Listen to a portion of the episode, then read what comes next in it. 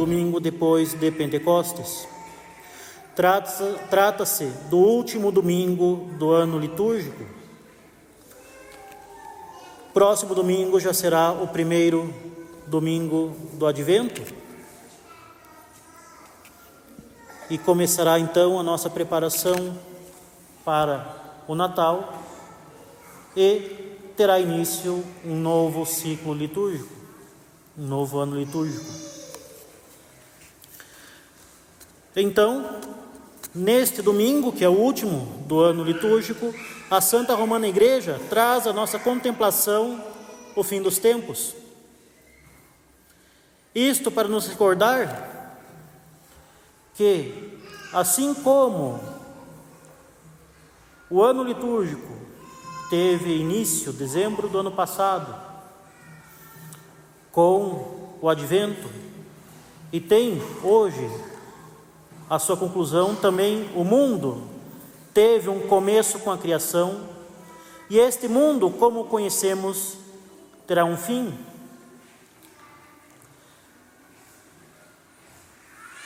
Da mesma forma que a nossa vida teve um início com o nosso nascimento e terá um fim com a nossa morte.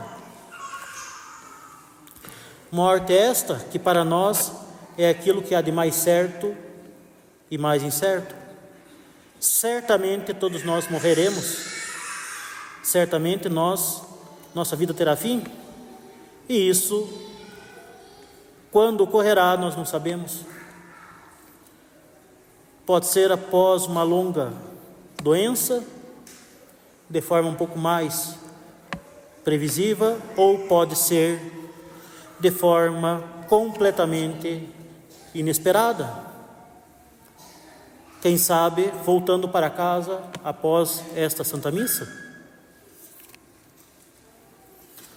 Mas o próprio mundo foi criado por Deus e o próprio mundo terá um fim. Ou, para, mais ser, para ser mais preciso, este mundo será transformado quando houver o fim dos tempos e quando, e quando justamente nosso Senhor retornar em glória e majestade para a nossa para o nosso para o julgamento final, para o juízo final em que o nosso corpo terá o mesmo destino que teve a nossa alma após o nosso juízo particular. Meus caros, as Sagradas Escrituras ensinam que foi através da obra do demônio, tentando nossos primeiros pais, que o pecado e a morte entraram no mundo. Foi por instigação do demônio que os nossos primeiros pais pecaram contra Deus e por causa do seu pecado, toda a criação aqui na terra ficou sujeita ao pecado, à vaidade e à morte. Justamente com o pecado de nossos primeiros pais, toda a criação ficou desordenada.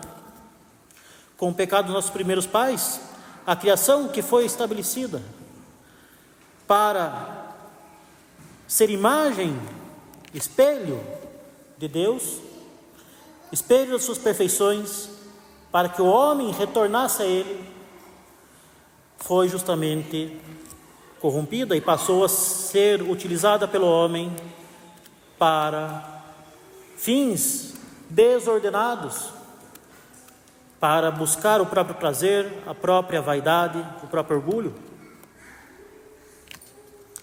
E assim a missão redentora de nosso Senhor Jesus Cristo foi justamente destronar a morte e o seu poder.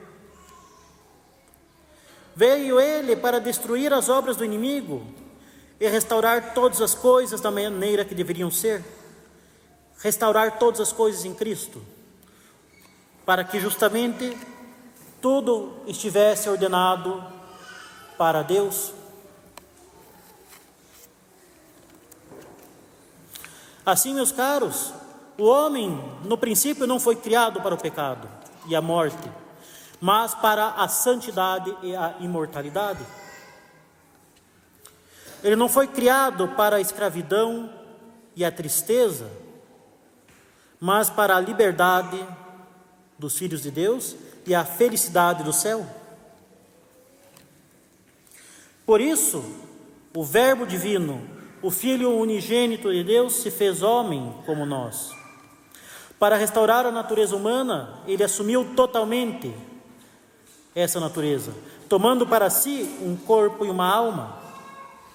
E assim assumiu as nossas dores, se fez a nós semelhante em tudo, exceto no pecado. Justamente pelo pecado ocorreu a morte da alma de nossos primeiros pais. A graça que era a vida da alma deles foi perdida. E é justamente para destronar a morte que passou a reinar com o pecado original que nosso Senhor veio a nós. Mas devemos entender que esta obra da restauração do homem e de toda a criação que nosso Senhor veio realizar acontece em dois momentos, em duas fases distintas. Primeiramente, ele vence o pecado e depois ele vence a morte. Vejamos então, meus caros, essa obra da restauração da criação que nosso Senhor veio realizar. Em um primeiro momento, temos a restauração das nossas almas, a nossa redenção. Nós temos todos, como todos os homens nascidos nesta terra, o pecado original, todos nós nascemos com o pecado original. Nascemos privados da graça de Deus que é justamente a vida da alma. Nascemos também privados daqueles dons que possuíam os nossos primeiros pais, Adão e Eva. Particularmente, nascemos privados do dom da imortalidade, que justamente trazia a devida harmonia para os corpos antes do pecado original. Afinal, nós temos, o homem tem uma alma espiritual e imortal e um corpo material e corruptível, mortal. O corpo morre o corpo se corrompe e morre, mas a alma permanece.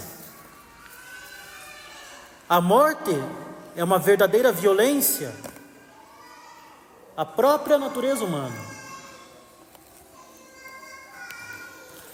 A separação da alma do corpo é uma anormalidade, uma anomalia.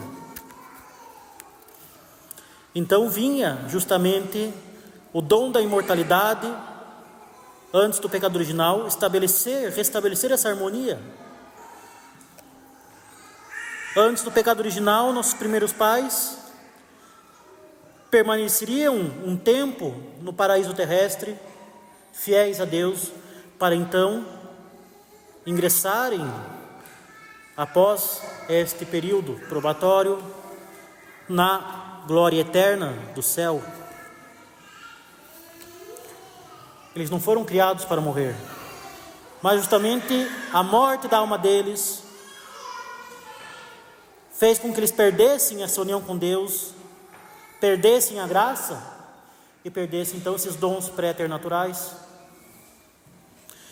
E passaram ainda a portar as chagas desse pecado, as chagas do pecado original, que nós bem conhecemos do nosso catecismo a facilidade em fazer o mal, a dificuldade em fazer o bem, a dificuldade em conhecer a verdade e, por fim, a concupiscência, a inclinação aos prazeres sensíveis desordenados.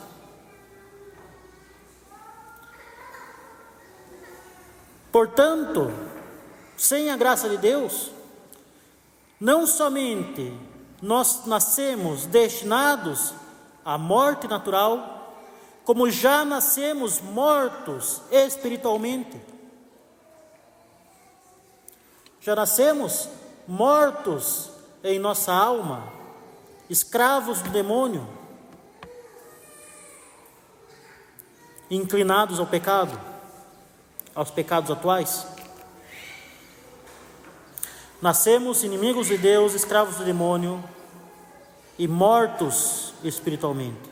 Mas nosso Senhor Jesus Cristo veio para restaurar as nossas almas de volta à vida. E Ele nos concede esta vida espiritual através do sacramento do batismo, que aplica em nós os méritos da Sua Santa Cruz. A água derramada sobre o corpo com a fórmula batismal confere a graça de Deus que vivifica a alma. É nesse sacramento que recebemos a vida, através da própria vida, que é a graça de Deus. Nosso batismo, meus caros, é o nosso verdadeiro nascimento.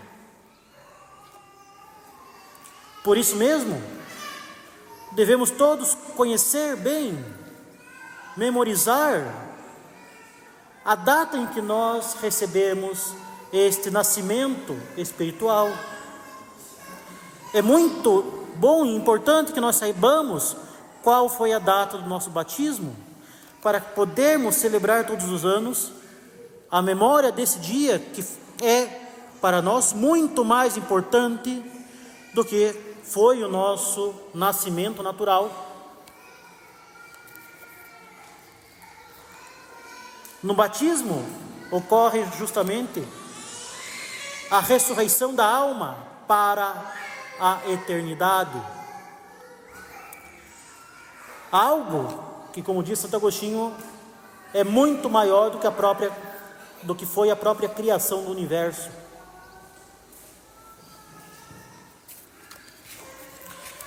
Mas justamente se a vida da nossa alma é restaurada, ainda assim permanecem as chagas do pecado original, de forma que nós deveremos continuar a combater essa inclinação para o mal, deveremos continuar a nos esforçar para fazer o bem que é penoso, devemos continuar nos esforçando para conhecer cada vez mais perfeitamente a verdade, e deveremos continuar combatendo a inclinação da nossa carne para os prazeres desordenados.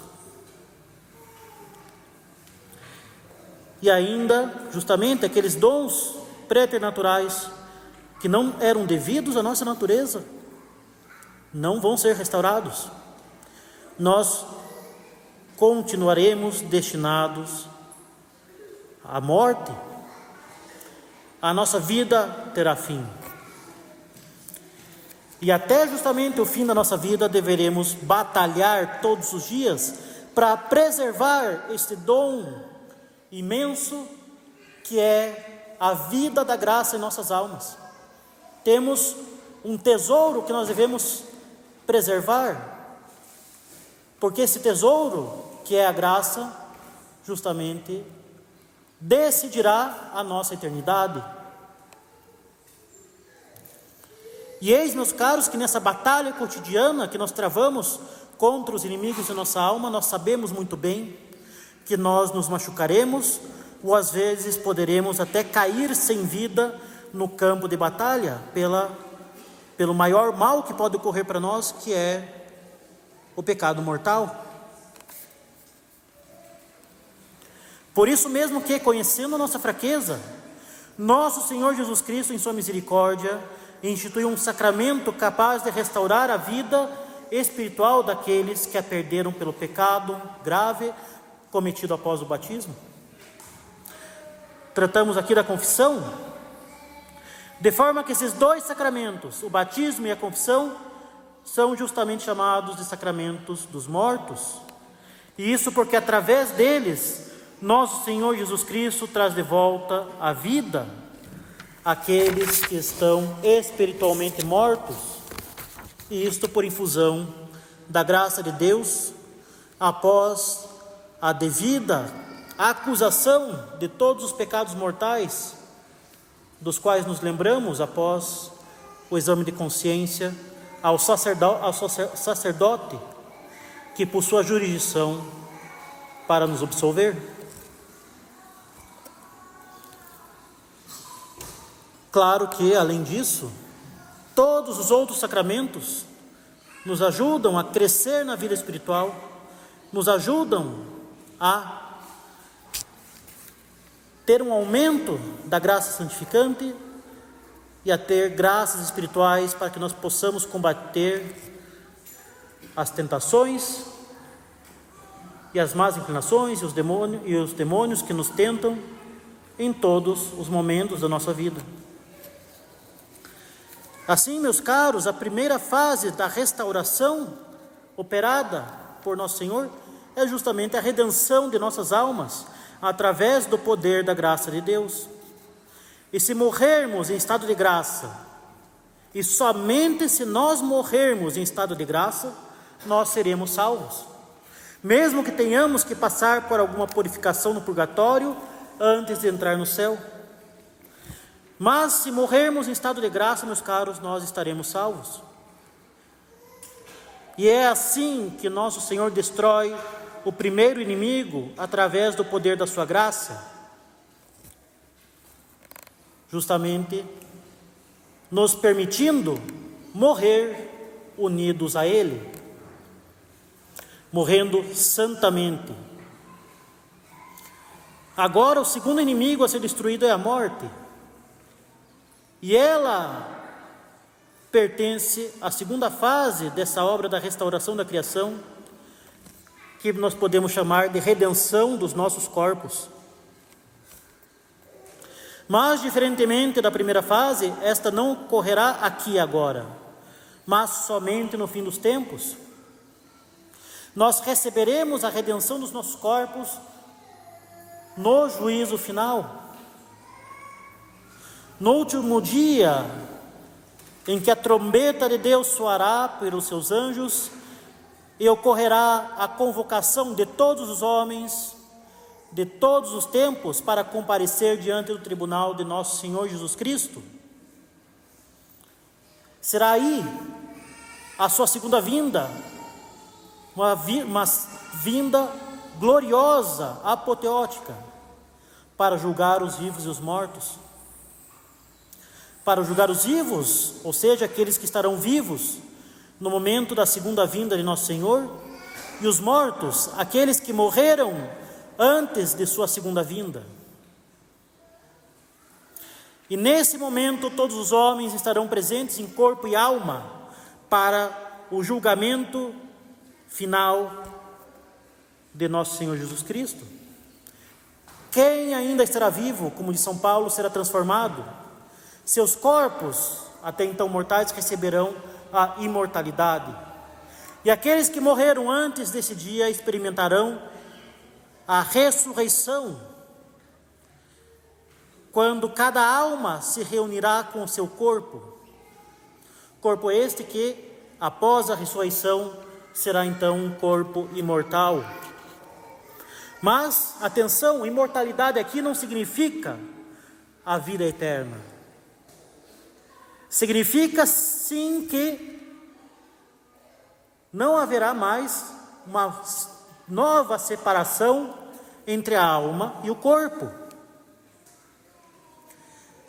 Esta imortalidade que será recebida por todos os homens no juízo final será a capacidade do corpo de compartilhar para sempre a recompensa ou o castigo que a alma recebeu imediatamente após a nossa morte, no nosso juízo particular. Se em nossa vida o nosso corpo e a nossa alma estiveram unidos para levar uma vida virtuosa, então o corpo e a alma se alegrarão juntos na recompensa da vida eterna. Mas se o corpo e a alma estiveram unidos para levar uma vida de pecado, Então corpo e alma sofrerão juntos e para sempre os tormentos do inferno. Portanto, meus caros, nosso Senhor Jesus Cristo virá no último dia para julgar os vivos e os mortos e para dar a cada um de nós, segundo as nossas obras, a vida eterna ou a morte eterna. Como nós podemos ouvir simplesmente da continuação do Evangelho de hoje.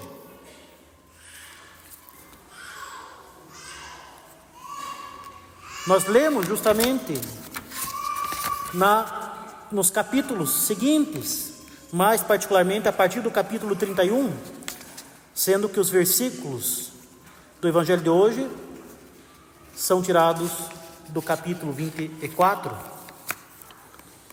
Diz Nosso Senhor: quando, pois, vier o Filho do Homem na sua majestade, e todos os anjos com ele, então se sentará sobre o trono de sua majestade. Todas as nações serão congregadas diante dele, e separará uns dos outros, como o pastor separa as ovelhas dos cabritos, e porá as ovelhas à sua direita e os cabritos à esquerda.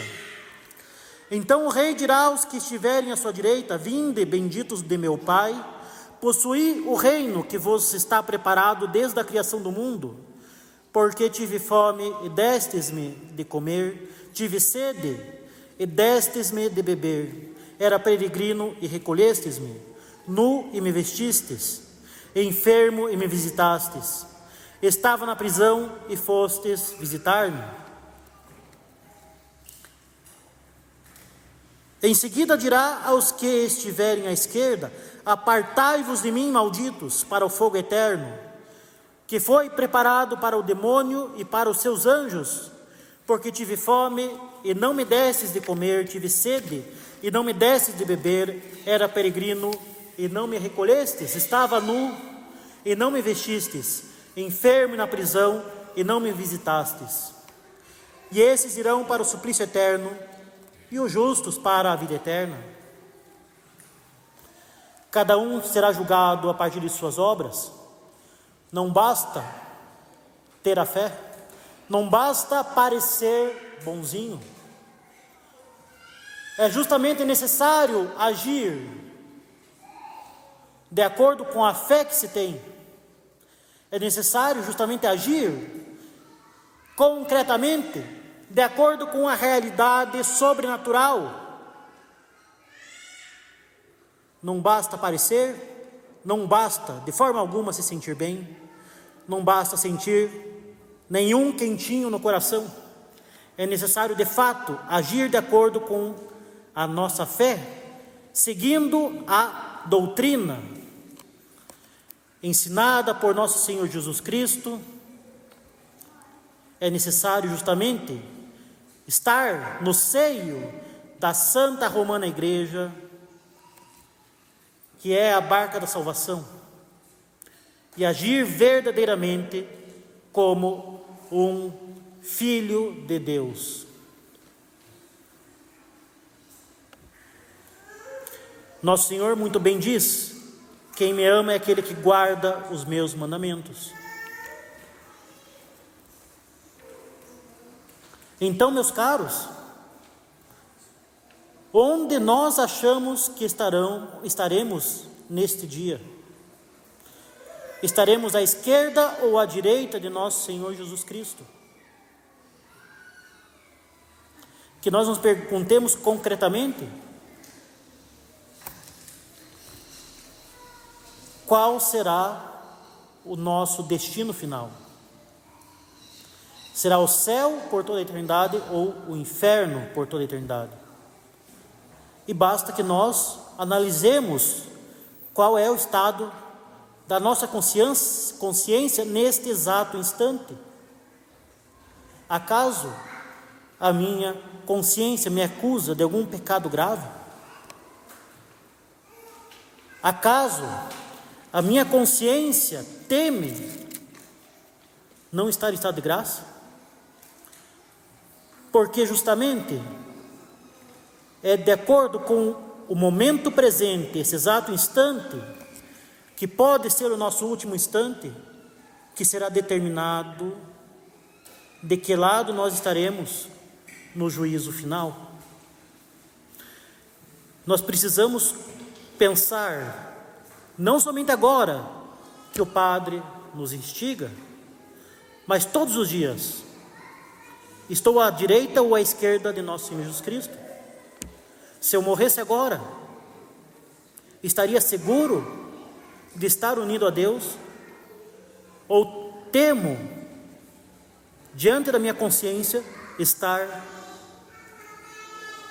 na inimizade com Deus, estar unido justamente ao inferno e não ao céu? Nós precisamos ter uma clara consciência que a nossa vida, as nossas ações, o momento presente decidirá o nosso destino eterno porque está escrito que o nosso Senhor nos julgará de acordo com as nossas obras. Portanto, se nós queremos ir para o céu, precisamos nos esforçar para levar uma vida santa aqui e agora, não amanhã, nem depois de amanhã, agora. Agora que nós podemos, se nossa consciência nos acusa, ou se a nossa consciência teme, é agora que nós podemos ir ao confessionário e restaurar a vida da graça em nós. É agora que nós podemos recobrar a nossa união com Deus. É agora, enquanto nós estamos vivos, que nós podemos fazer verdadeiramente alguma coisa pela nossa eternidade. É agora que eu posso confessar o meu pecado para o sacerdote em segredo,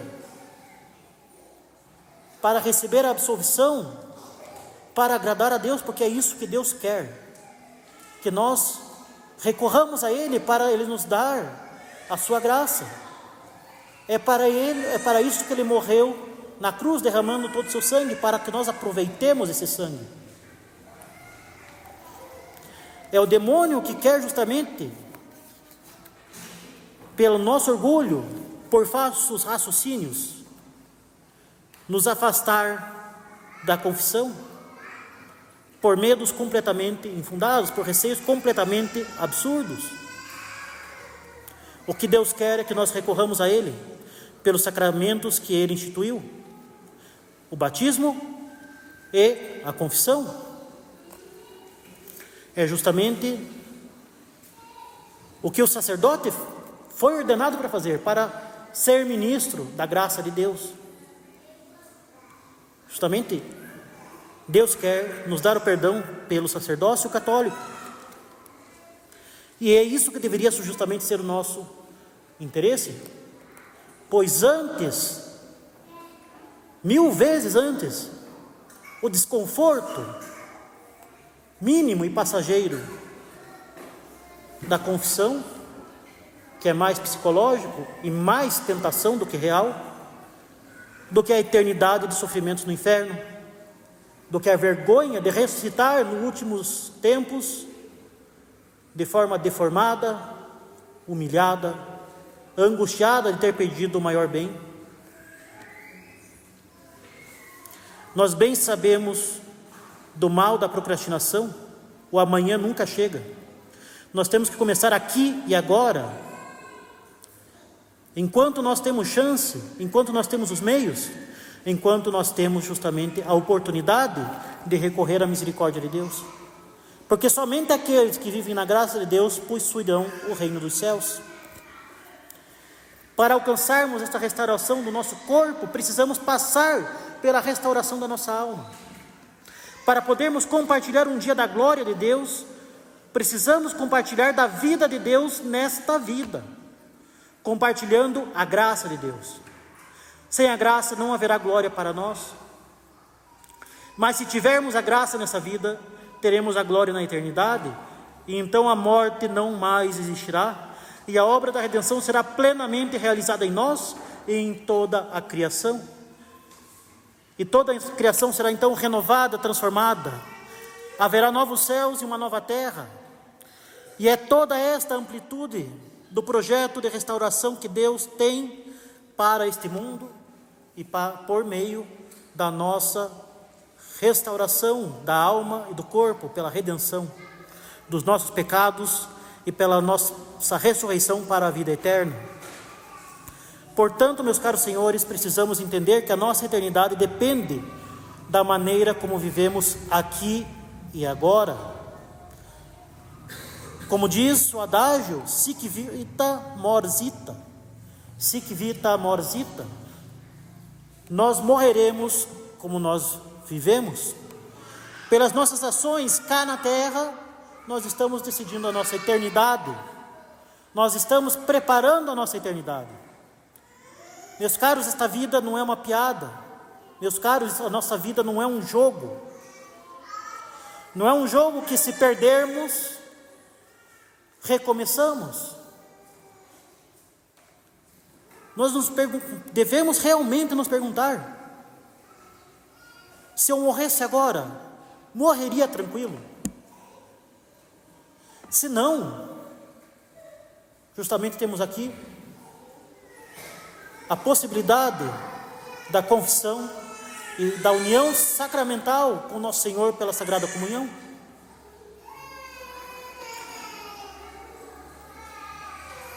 O que esperar?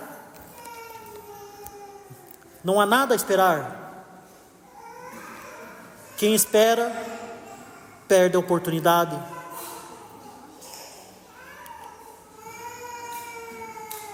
Temos apenas uma vida, e em um instante, imprevisível e inesperado, tudo estará decidido.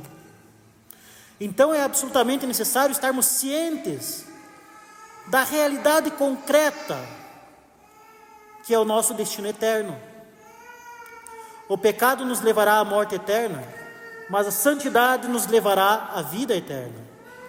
Então, meus caros, se nós queremos a salvação, precisamos nos decidir por ela e começar a trabalhar agora, nesse exato instante, em nossa conversão e santificação, porque nós devemos cooperar com Deus e permitir que Ele faça em nossas vidas a sua maravilhosa obra de restauração para substituir o pecado e a morte pela santidade e pela glória eterna. Louvado seja nosso Senhor Jesus Cristo. Em nome do Pai, do Filho e do Espírito Santo. Amém.